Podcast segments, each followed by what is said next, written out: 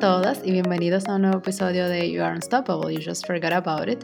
En el día de hoy estamos aquí, Pamela y yo, de nuevo, nuevamente, y vamos a hablar de un tema que es eh, interesante, que nosotras hemos notado, eh, y es cómo impacta eh, o cómo ha impactado en nosotras el tema de tener una pareja del país en el que vives, o el siendo extranjero, obviamente. Primero vamos a contar un poquito de nuestra historia, de, ¿verdad? Las dos hemos tenido parejas alemanas y, luego se vamos a ir dando algunos insights de cuáles son esas cosas en las cuales te pueden beneficiar y te pueden ayudar, sin decir obviamente que eso es un requisito para vivir en el extranjero. Y a la vez, cuáles también son un reto al momento de tener una pareja. O sea, tal vez por un lado tener un novio, en este caso alemán, ha facilitado muchas cosas, pero a la vez ha puesto Complica cosas también, ¿verdad? Ajá, ha puesto muchos retos en la pareja, o sea, no en vivir en Alemania, sino en tu relación de pareja.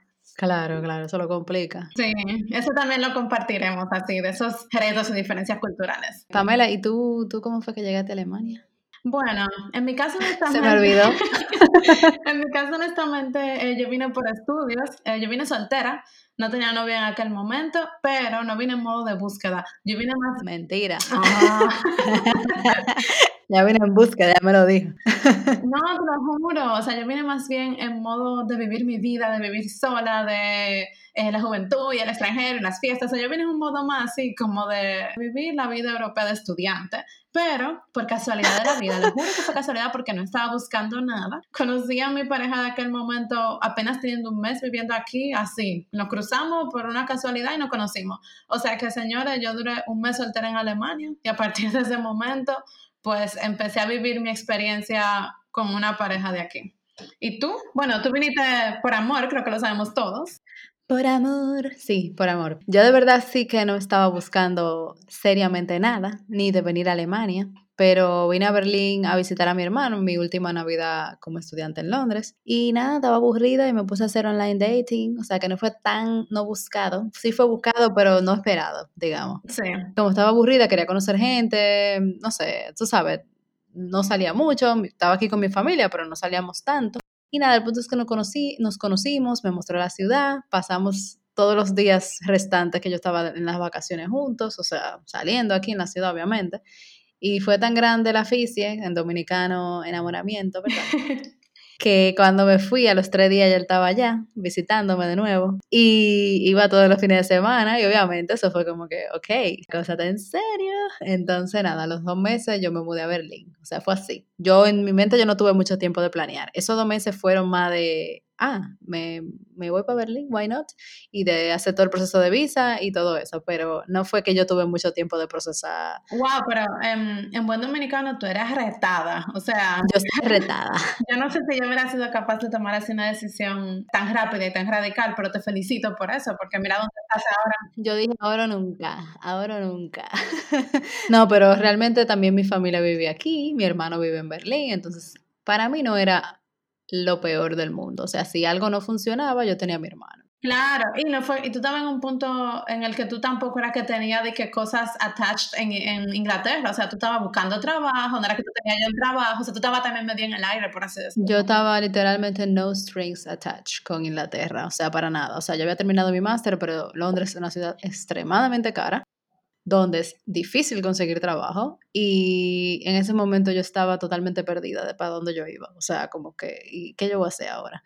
Entonces, nada, eso pasó y pasó en el mejor momento porque eso me dio la dirección. Yo para allá, entonces, vámonos. Claro. O sea, hay veces que en la vida usted no sabe para dónde es, pero llega un camino, váyase por ahí, mire a ver. O sea, lo prueba y si no funciona, bueno, ven. Entonces, eso fue lo que me pasó. Alemania para mí fue una coincidencia. Fue una Navidad, yo conocí a mi novio, nos enamoramos, bla, bla, bla, vine para acá. Ya, fue así. Sí. Yo no lo tenía en la mente, entonces... Bueno, pero entonces sí podemos decir que tu experiencia ha sido totalmente impactada e influenciada por el hecho de que tu pareja sea de aquí. O sea, tú también yo creo que tú has visto Alemania con otros ojos. Claro, claro. Entonces, te, tomando eso en cuenta, ¿de qué manera tú pudieras decir eh, que tu pareja te sirvió de apoyo durante esos primeros meses o primeros días de llegar a un país totalmente diferente en el que vivías y del que vienes? Todos los días, desde que llegué hasta ahora. obviamente, o sea, obviamente más al principio que ahora, porque ya ahora yo puedo leer mis cartas cuando me llegan, cartas, qué sé yo, aquí todo llega por carta. Si usted se muda a Alemania, todo es por carta. Entonces, no. Obviamente cuando llegan esas cartas que yo no entiendo qué es lo que me están hablando, bueno, ¿qué, ¿qué dice aquí? ¿Qué tú crees? O sea, empezando por ahí, por lo más simple como una carta. También oír a alguien hablando el idioma eh, ayuda un montón y a adentrarme culturalmente con temas legales, con temas laborales, hacer mi CV, por ejemplo, que se ha aceptado aquí. Yo no sé cuántas veces yo corregí ese portafolio, señores. O sea, hasta el punto de que la fecha, el código postal de a quien iba dirigido tenía que estar del mismo lado en el que estaba el código postal mío. Cosas así, detalles muy pequeños en los cuales yo lo consideraba totalmente estúpido, pero... Para los ojos alemanes son importantes. Yo estoy orgullosa de mi portafolio, eso está bien, bien. Y eso ha sido mucho trabajo, o sea, eso ha sido cambiar ese portafolio 800.500 veces, pero ha dado resultados, o sea, he conseguido trabajos, he conseguido opciones, pero si no hubiera sido por ese apoyo, yo quizás no le hubiera dado como ese, esa perfección, porque de verdad es una perfección eh, perfecta, oye. Entonces, nada, en esos temas, o sea, todo lo que es legal y todo así, es ahí entender cómo funciona la cultura, o sea, cuáles son cosas que quizá en una carta yo no debería de decir. ¿Cómo deben ser las cartas de recomendación de mis antiguos trabajos? No, mira, recomiéndale que te escriban esto y esto, o sea, debe ser algo mejor, cosas así. O sea, que para nosotros una carta de recomendación puede ser, ah, ella era muy buena, no aquí tiene que ser buena la carta, porque incluso hay modelos, Pamela, yo no sé si sabía eso, que tú le, o sea, aquí lo primero es que un trabajo siempre te tiene que dar una buena carta de recomendación por ley. O sea, nadie te puede escribir ahí que tú eres mala, pero hay maneras de entre líneas. Eh, sí, eso te iba a decir, hay oraciones, pues si esa oración está escrita, aunque te dicen algo positivo, todo el mundo sabe que es algo negativo. Exacto, eso lo sabe nada más un nativo. Eso lo sabe un nativo, pero yo lo sé por él. Si no, yo no lo supiera. Yo no supiera eso. Y al principio, no sé, yo no sabía esas cosas y es... Sí, o sea, un detallito, pásate un ejemplo que era yo me acuerdo de tu oración. Si tu, jefe, si tu ex jefe te escribe, por ejemplo, ella siempre hacía lo que se le pedía en el trabajo, por ejemplo. Es algo negativo, porque no escribió, siempre daba la milla extra cuando se le pedía algo en el trabajo. Entonces, una persona que no sabe el, atrás, el leer entre líneas, tú lees en alemán, en tu alemán que no es perfecto, ah, sí, ella siempre hizo lo que se le pedía. Tú dices, wow, qué buena, ajá, qué buena chica. No, estoy diciendo, la tipa era mediocre. Entonces, sí, eso te ayudaba a tu novio como a decirte, mira, esto significa esto, lee entre líneas, como que cada vez se apoyan, por ejemplo, en cosas así. Totalmente, totalmente. O sea, todo lo que es burocrático, gracias a Dios, yo lo tengo a él y me ayuda un montón. Él al principio me mandó a buscar amigos, literal. Yo me sentí un poco mal que él me marcara tanto su espacio, pero se lo agradezco porque tengo un montón de amigos. O sea, yo conozco muchísima gente aquí en poco tiempo y eso es muy importante, tener sus amigos. Y tengo lo mío y lo de él, o sea que tengo más. Claro. Entonces, esas son cosas que yo tenía miedo a hacer. O sea, ¿cómo yo voy a hacer ese tipo de cosas? ¿Cómo yo voy a ser amigo en una ciudad donde yo no tengo conexión con gente? No fue que yo vine a hacer un máster, sino que fue que yo eh, llegué y ya, ¿entiendes? O sea, y él me ayudó a romper con esos, esa barrera mental de que, ay, no puedo conocer amigos. ¿Cómo que no? O sea, sal, vete, júntate con tandems, habla con gente, o sea, por ejemplo, cosa también, eso de las barreras mentales. Eh, hoy fuimos a un baño termal, que yo te conté, sauna, y eso es algo muy típico y normal en Alemania, estar todo el mundo desnudos en, un mismo, en, un mismo, en una misma área, en una piscina, sauna, aguas calientes, aguas termales. Y señores, es una barrera mental que uno tiene que ir soltando poco a poco. O sea, no tiene que, o sea, es una decisión obviamente, yo tomé la decisión y yo dije, a mí que me importa que me vean que me vean así. O sea, pero yo no hubiera tomado esa decisión si no hubiera sido como que, why not? O sea, influenciada un poco, ¿verdad? Por él. Y es una experiencia interesante, como romper con lo que uno tenía preconcebido. Y eso como que, ese, eso es algo que yo lo vivo a diario con él, yo diría.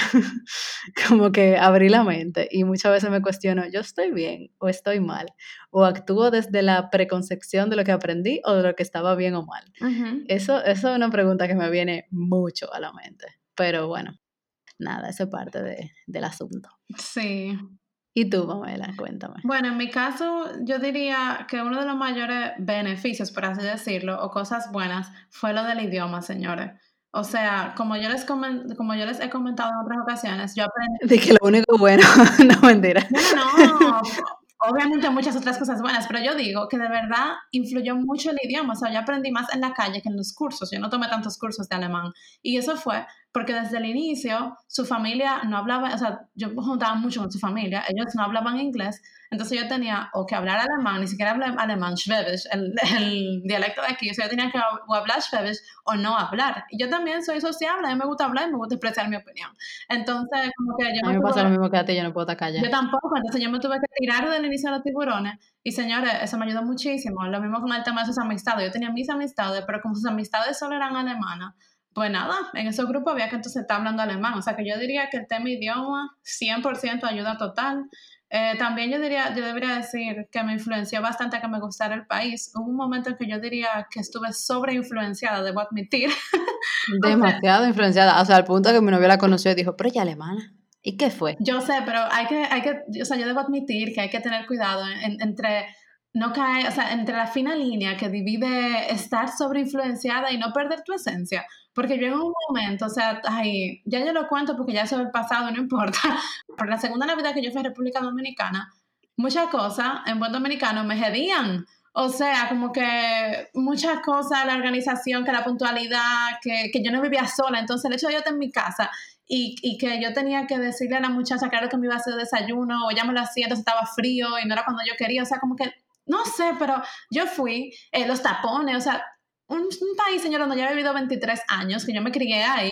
Y tú, y tú. Exacto, no puede ser que yo me quejaba de esa misma cosa que por 23 años existían, no son buenas. Tú viviste y no te moriste. Exacto. Pero ese fue un, un, invierno duro para mí, porque como que yo estaba, no, invierno sí, yo estaba sobreinfluenciada, que tampoco digo que es bueno. Después yo como que hice un switchback y como que se me fue el amor a Alemania, pero yo estaba obsesionada con Alemania, de que era el país perfecto, que igual tiene mucha imperfección, o sea, señora, Alema Alemania, nos tal vez no oyen que hablamos súper bien del país, de lo bueno que hay, de las oportunidades y no sé qué, pero a la vez, señores, es un reto de que es, difícil y tiene muchas cosas negativas y tiene muchas cosas burocráticas y son fríos. O sea, Alemania no es perfecto como ningún sitio lo es.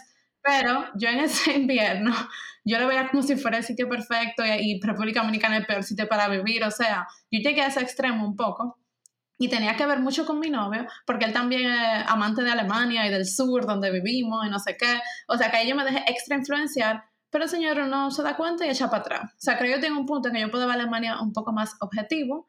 Me encanta todavía, por eso sigo aquí, pero tiene sus errores y no es un país perfecto como no lo es ninguno. Pero bueno, en fin, me ayudó a que me gustara mucho el país, a veces demasiado. me ayudó a entender bastante la cultura, que es lo que tú dices, que tu novio dice que yo soy una alemana, no sé qué, porque yo sí estoy bien inmersa en la cultura alemana, la de la parte culinaria hasta la idiosincrasia y cómo piensa la gente y cómo se comporta. Ahí ella se come sus vainas de aquí, no tiene que tener un alemán. No, no, no, yo me, la, yo me hago mis cosas y la compro y vivo sola ahora y hago mis comidas alemanas y me encantan. Pero sí, como que eso fue todo influenciado por mi novio. Y también en mi caso, hubo un tiempo en que también yo concentraba todo mi tiempo en mi novio y todas las cosas en mi novio y eso. Y eso es un arma de doble filo, en la cual yo también no supe en, en un momento adecuado como que dividir. Entonces, eso también yo le abro los ojos a ustedes y les digo también que cuidado. Tú lo has hecho muy bien, como tú dices que tu novio te mandó a buscar amigos. Me mandó a buscar no, amigos. Eso es lo correcto, vieja, porque eso es sano, porque así uno va haciendo sus grupos de amistades, pero a la vez tú mantienes tu vínculo con tu novio, que está muy bien, pero a la vez tú tienes tu espacio tú. Entonces, eh, es bueno, o sea, eh, hay que abrir los ojos en ese tema y no dejarte, y no hacer todo con tu novia, porque es verdad que si tú eres extranjera y estás en un país donde tú no conoces a nadie y tú tienes un novio, tal vez tú quieras hacer todo con el novio, pero no, o sea, no caigan en, no caigan en ese error, por favor. Claro, es lo más fácil Sí, realmente, sí. porque es verdad, es lo más fácil si tú vives con él aún más. Sí, por eso digo, ojo, o sea, como que estar atentos y aunque sea más fácil, no caer en esa tentación, por así decirlo. Claro, claro. Bueno, claro. y otro tema, eh, familia alemana. Yo creo que si uno tiene novia aquí, de esas cosas agregadas que vienen, en muchos casos, no en todos, es porque tú tienes también una familia alemana aquí. Claro, yo tengo mi abuela alemana, yo no tengo abuela ya, pero tengo una alemana ahora. Súper cool. ¿Qué tú, me cuentas, ¿Qué tú me cuentas de eso? ¿Cómo es tu familia alemana? Ellos son súper chéveres, realmente a mí me ha pasado lo mismo que a ti, que, que con ellos yo solamente hablo en alemán. Hablan un poco de inglés, de hecho, no es igual que en tu caso. Al principio sí nos comunicábamos en inglés, pero luego empezamos a hablar en, ale- en alemán al poco tiempo, porque hablamos cosas sencillas, ¿verdad? O sea, ellos me hablan cosas fáciles. Pero sí, o sea, eh, sirve de muchísimo apoyo porque se preocupan por mí, me escriben así random, como que, ah, mira, estamos haciendo esto, me mandan fotos, súper cariñoso. O sea, cuando ya tú te adentras como en la familia, una familia, o sea, una familia, como de cualquier parte del mundo, o sea, no, no me he sentido nunca fría ni para nada, o sea, desde el principio me he sentido súper bien, súper acogida, o sea, es una gran ventaja. Yo, por ejemplo, en la Navidad pasada me la pasé con ellos y súper bien, o sea, pero yo, a diferencia de ti, yo no los tengo tan cerca, o sea que mi interacción es más teléfono y WhatsApp, más que físico, eh, y nos vemos, qué sé yo, tres veces al año, cuatro veces, dependiendo, ellos vienen a Berlín o nosotros vamos allá, pero, pero sí, ayudaría más, obviamente, adentrarme en la cultura viéndolos a ellos más, porque obviamente al vivir en un pueblo tienen las cosas un poco más arraigadas, o sea, la cultura en sí, la cocina. Nosotros aquí somos un poquito más internacional, o sea, comemos cosas de todos los sitios. En Berlín la cocina es muy variada. Hoy, por ejemplo, estábamos comiendo comida tailandesa. Ay, qué rico. O, tú sabes, como que uno siempre varía mucho. No siempre está comiendo lo mismo. Pero, pero sí, es un super plus. A mí me encanta, o sea, me siento súper bien. Y, y, nada, el cariño siempre es algo importante de recibir y tener a alguien ahí que se preocupe, que te cerca, tú sabes. Está cerca, pero no tan cerca, creo que están más cerca de ti, de hecho, porque están en el sur. Sí. sí, pero bueno, ni modo. A ti también te ayudó bastante. Claro, o sea, yo en general eh, vengo de un concepto muy familiar, de una familia muy familiar, valga la redundancia, o sea, no solo de mi familia nuclear de la casa, sino que mi familia grande, o sea, mis primos, mis tíos, la familia que no son de sangre, que quienes están oyendo este, este podcast saben quiénes son, eh, mi familia extendida. Eh, María. Eh, María, Paula, Fernanda, Rachel, y compañía y sus padres y hermanos y todos, pues yo sé, yo vengo de un sistema así, muy familiar, de que nos reuníamos todos los domingos, de que hacíamos todo juntos y el hecho de, de la familia para mí es un punto débil. Entonces, honestamente, el hecho de tener eh, un novio que aquí tenía su familia y de hecho cerca, o sea, vivían 20 minutos de donde nosotros vivíamos en carro, pues ellos eran mi familia aquí y me trataban como tal y llenaban ese vacío que obviamente es irreemplazable porque esa conexión que uno tiene con sus padres y con su familia dominicana no es que la va a reemplazar nadie, eso no reemplaza a nadie, pero ayuda a mantener ese hueco no tan hueco. Entonces... Sí, sí, sí. En mi caso yo no siento que yo lo llene ese hueco así porque ellos están lejos igual. O sea, tú sabes, en tu caso, tú los domingos tú podías ir a almorzar con ellos, pero en mi caso no es así, es como si estuvieran en otro país. Sí, claro. No, en mi caso, como te digo, o sea, nunca que van a suplantar eso que yo sentía con mi familia y con la conexión, porque les, les estaría mintiendo, pero por lo menos con la dinámica, o sea, de como tú dices, los domingos comer en familia y de ir a visitarlo en tal momento y eso, como que eso sí me ayudó a yo también sentirme más cómoda aquí, no pudiera mentir. O sea, tal vez mi historia y, mi amor de quedarme en este país y, mi lucha por conseguir trabajo, etcétera, no hubiera sido la misma si yo hubiera estado soltera, por ejemplo, si soy sincera. O sea, eso fue... Sí, no, yo creo que también eso influye un montón, honestamente, porque tú te puedes desanimar o te puedes cansar por cualquier vaina que te pase. Señora, tú sabes la vaina que a mí me ha pasado. O sea, pero tú, tú, no, tú no echas para atrás porque tú dices, bueno, ok, pero yo hasta, ya, ya hasta pensé soltarlo todo. O sea, hasta ese punto llegué yo. Y yo dije, no, está bien. pero de verdad, o sea, ahí te pasan un montón de cosas. Y si tú no tienes como una base fuerte, como que tú, o, un propósito fuerte, que tú digas, sí, yo me quiero quedar aquí. Pues tú, ¿Por qué tú te vas a quedar pasando lucha, no? O sea, mejor tú te vas para tu casa, o sea, tú no estás viviendo debajo del puente, tienes familia en tu país donde tú puedes ir y, empezar una vida nueva, tú sabes. Claro. Pero obviamente ayuda tú tener ese backup, ya sea mi hermano, por ejemplo, que está aquí, o o un novio, lo que sea, ayuda. O sea, eso hay que decir. Claro. Y tú sabes también lo que yo siento que es bien importante, o no importante, sino que también te agiliza el, eh, el proceso de integración cuando tú vives aquí. Que cuando tú tienes una pareja de aquí, tú comprendes la idiosincrasia del país a través de la pareja de una manera mucho más directa y fácil, incluso más fácil que teniendo amigos, porque tanto los rasgos positivos como negativos del país, si tú tienes una pareja, tú lo comprendes mucho más rápido porque tú ves de una vez por experiencias diarias de todo lo que tú vives con tu pareja, cómo la gente de aquí piensa, cómo actúa, el porqué de muchas cosas. Y eso, y eso tú lo ves en el día a día. O sea, es bueno tener amigos y también como los amigos tú ves la idiosincrasia, pero yo lo que digo es que si con amigos tú lo ves en un 30% de velocidad, con una pareja tú lo vas a ver en 90% de velocidad, porque es que tú lo estás viendo en tus interacciones diarias. Y con, y con eso, señores, uno comprende de verdad a la cultura en la que tú estás metido y uno aprende a, a ser tolerante también a veces y a no juzgar tanto, porque a veces o sea, no juzga mucho, señores, pero no, no entiende el porqué de los comportamientos atrás de muchas acciones. Eso que tú dices es muy cierto. Yo, yo creo que muchas veces, muchas cosas que las confirmo, aprendo y entiendo es a través de, de, mi pareja, por eso mismo. Y también hay cosas que para mí son raras y que me chocan y que me molestan de la gente aquí. Y que a él también le molestan. O sea, no quiere decir que porque él sea de aquí no le molesten. No quiere decir que, por ejemplo, hoy hubo una demostración en contra de, del corona aquí en Berlín y hay gente alemana que está a favor de eso. O sea, ¿cómo tú vas a una demostración en medio de esta situación horrible para todo el mundo, yendo allá sin mascarilla? Él no está de acuerdo. O sea, no por el hecho de que él sea de aquí tiene que estar de acuerdo con eso. Entonces, lo que quiero decir, hay cosas que a mí me van a chocar y que a él no, y hay cosas que a mí me van a chocar y a él también. Entonces, no necesariamente tiene que ser que siempre vamos a estar en contra, tú sabes. Pero al mismo tiempo hay que tener un montón de tolerancia, porque van a haber cosas que tú vas a decir, no, pero ¿y cómo tú puedes pensar eso? ¿En serio? O sea, de verdad. Pero, pero sí, o sea, lo piensan. Y lo piensan y, y, está bien también. O sea, no necesariamente lo que yo estoy diciendo es lo que está bien. Entonces ahí viene esa, esa ese cuestionante de, ¿estaré bien? ¿Estaré en lo correcto? ¿O, o él es el que está en lo correcto? ¿Tú sabes? Porque ya ahí se da como algo, como que cómo tú defines lo que está bien y lo que está mal. O sea, también eso es un es tema. un tema moral también. O sea, aparte, aparte de idiosincrasia y cultura, eso también es moral, yo diría. Nosotros en ese sentido, la moral la tenemos muy similar. O sea, somos personas qué sé yo, como con backgrounds morales similares, o sea, cosas que pensamos similares, pero obviamente siempre hay cosas nuevas, o sea, cosas que son nuevas para mí o para él y que yo pienso de una manera o de otra y siempre son temas de conflicto, pero lo que hay que saber manejarlo y entender, ok, comprensión, paciencia, tú sabes, y tratar de entender la perspectiva del otro. Claro.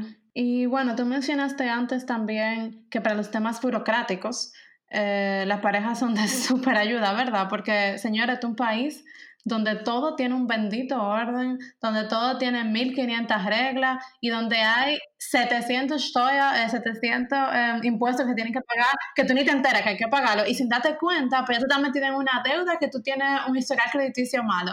O sea... Bueno, aquí hay reglas y se cumplen, esa es la realidad. O sea, hay muchas reglas y se cumplen, entonces obviamente hay que estar por la línea, o sea, hay que siempre estar informado de lo que tú estás haciendo, cómo lo estás haciendo y todo eso. Y como dice Pamela, es importante uno estar orientado en lo que uno está haciendo. Por en mi caso, sí, los temas burocráticos, en mi caso yo he hasta bregado con abogados y todo eso por diferentes temas y eso me ha ayudado muchísimo su, su conocimiento y su experiencia. Y obviamente también él es una persona que está muy informada, porque es verdad, no necesariamente todo el que vive aquí está informado de lo que está pasando, tú sabes. También tiene que ser una persona curiosa, una persona que le guste estudiar, que le guste indagar, o sea, eso también es muy importante, no necesariamente eh, alguien que sea de un país tiene que saber lo que está pasando o cómo se resuelven las cosas, pero sí.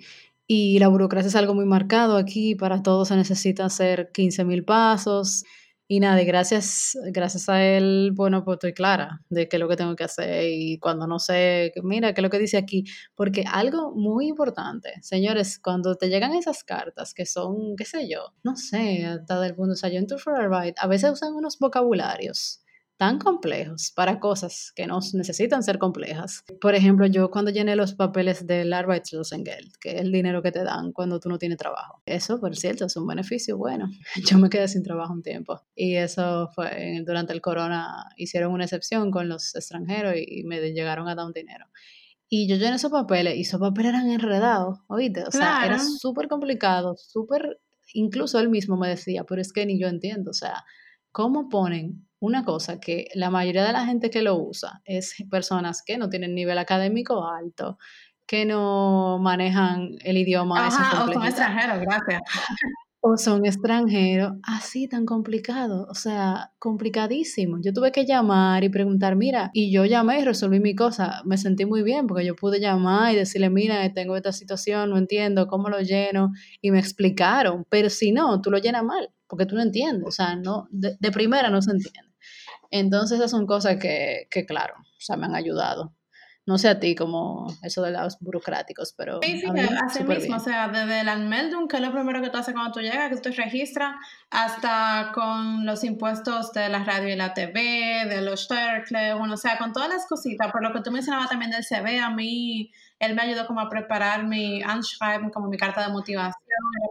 Ah, eso es muy importante. Sí, ese Anschreiben me ayudó full él me la hizo. Ah, no, no, yo la hice yo porque yo la hice incluso bien básica porque él también me recomendó que la hiciera con mi nivel de alemán de ese momento, aunque se viera muy básica, como para que si yo fuera a entrevistas no hubiera un choque de diferencia, como entre Anschreiben y, y yo. Entonces, hasta él me dejó errorcitos que no eran tan graves, pero que él dijo, mejor deja ese error porque se nota que tú eras nivel B1, que era lo que yo era cuando ya apliqué. Entonces, como que... Yo lo, nosotros lo hicimos diferente, yo te voy a explicar ahora. Sí, pero en todo ese proceso, como que él estuvo muy presente y señora, me facilitó el proceso. O sea, si soy sincera, son atajos, por así decirlo. Yo tenía ese atajo. En mi carta, de hecho, yo la hice en inglés, porque en ese momento yo no tenía un nivel B1, yo creo que yo, yo tenía un B1. Pero es que yo quería decir muchas cosas, es el tema. Mi carta yo la hice un poco compleja. Y en el punto que él me la escribió, me la tradujo, pero en la carta yo fui honesta y yo dije, en esta carta mi novio alemán me ayudó. Y también me funcionó porque yo iba a mis entrevistas, hablaba en alemán, yo no era perfecta, pero se notaba que yo podía hablar también. Entonces, es otra estrategia. Entonces, esas son dos formas. O usted hace la carta sencilla, al nivel que usted pueda, y que se la corrijan, ¿verdad? Porque también no es que... o sea, no pueden haber errores garrafales, como que los errores gramos me lo corrigieron, pero me dejaron un errorcito que él decía hasta que se vean sweet. Como, ay, vistos. Sí. O usted lo dice abiertamente, como fue lo que yo hice. Y yo en toda la entrevista decía, sí, yo tengo un novio alemán, no sé qué, uh", y eso ayuda también. Pero vieja, nosotros como que hemos hablado bastante así de las ventajas o de los beneficios o de las cosas buenas de tener a esa novia aquí. Pero hay mucho de ventaja. Eso te iba a decir, pero y el lado gris de eso, pero y todos los retos y la lucha, señora, de tener una relación multicultural. ¿Qué tú me dices de eso? Sí, a mí yo creo que lo más difícil es entender el punto de vista de otro, que es esos puntos de vista que son diferentes por diferencias culturales. No ese punto de vista de que ah, me gusta el café y a ti no, no, sino esas cosas que son, que tú aprendes, que para ti son tu realidad y que para el otro la realidad es totalmente contraria.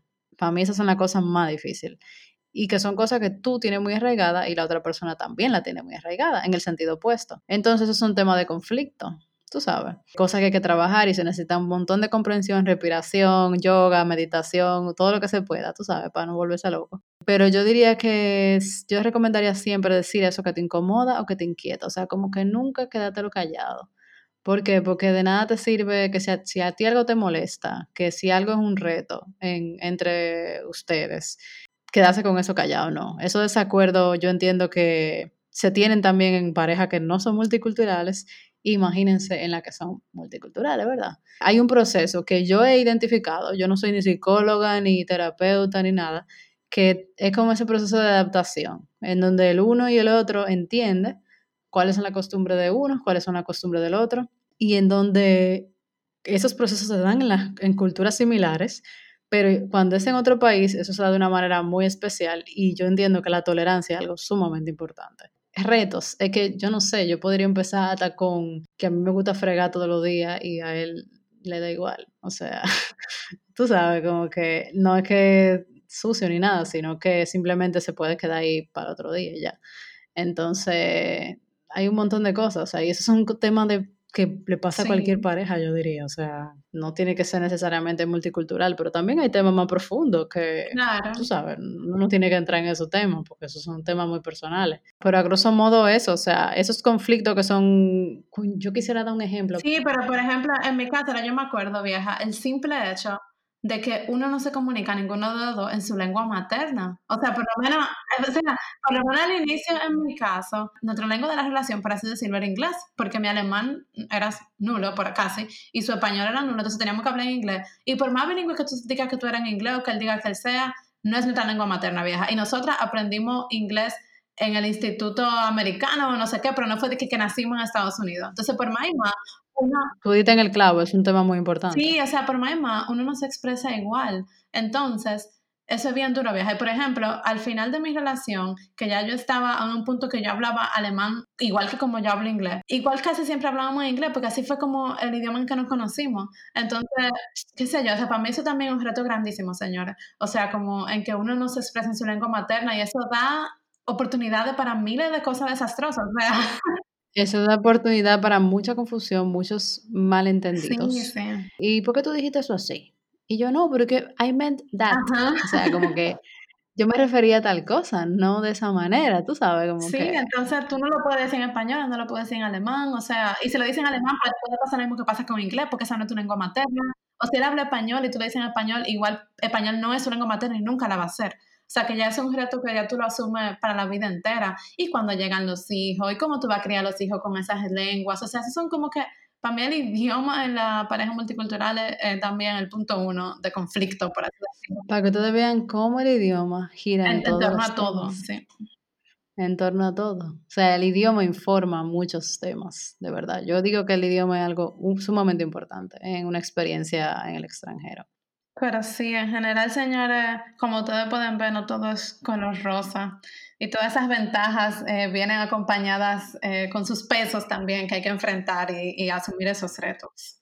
Eso es muy importante, el tema de que no pensemos que esa es la única manera de llegar, pero también yo no buscaría a alguien solo por esa razón. O sea, hay que tener en cuenta obviamente otras cualidades, la disposición y entrega que tenga la persona.